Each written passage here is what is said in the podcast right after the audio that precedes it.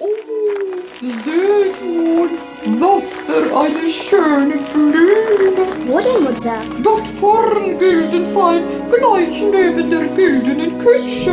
Äh, güldene Kutsche.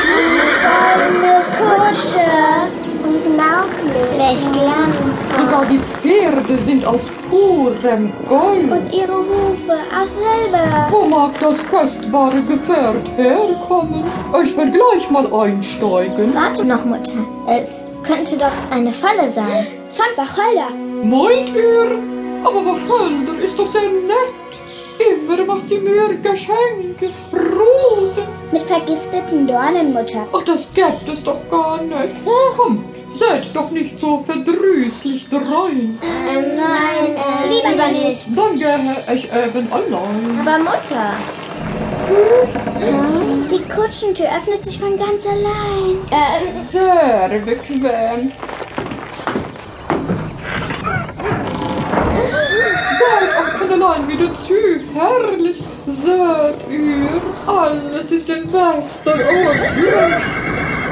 Die Kutsche. Sie beginnt zu zittern. Schnell, Mutter, steig wieder aus. Nicht.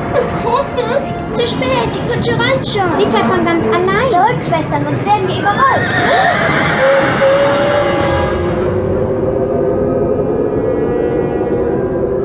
Oh nein, die, die Kutsche hat unsere Mutter entführt. Schnell, Schwestern, steigt auf mein Haar. Wir lassen uns von ihnen hoch in die Lüfte tragen und folgen der Kutsche.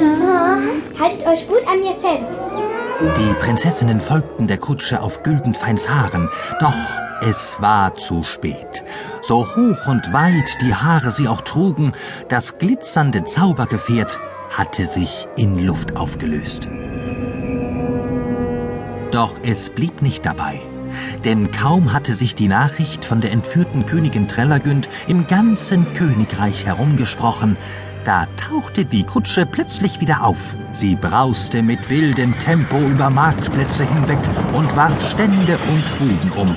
Dann wieder sah man sie in weitem Bogen über Dächer, Bäume und Flüsse springen, und so mancher Wandersmann konnte sich nur mit einem gewagten Kopfsprung in dichtes Gebüsch retten.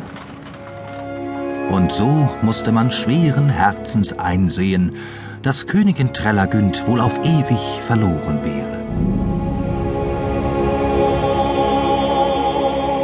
Und wer weinte größere Krokodilstränen als Königin Wacholder? Kaum konnte sie aufrecht gehen, ja, sie schleppte sich, gestützt von ihrem Gehilfen Unterbein, zum Sonnenpalast und bestieg mit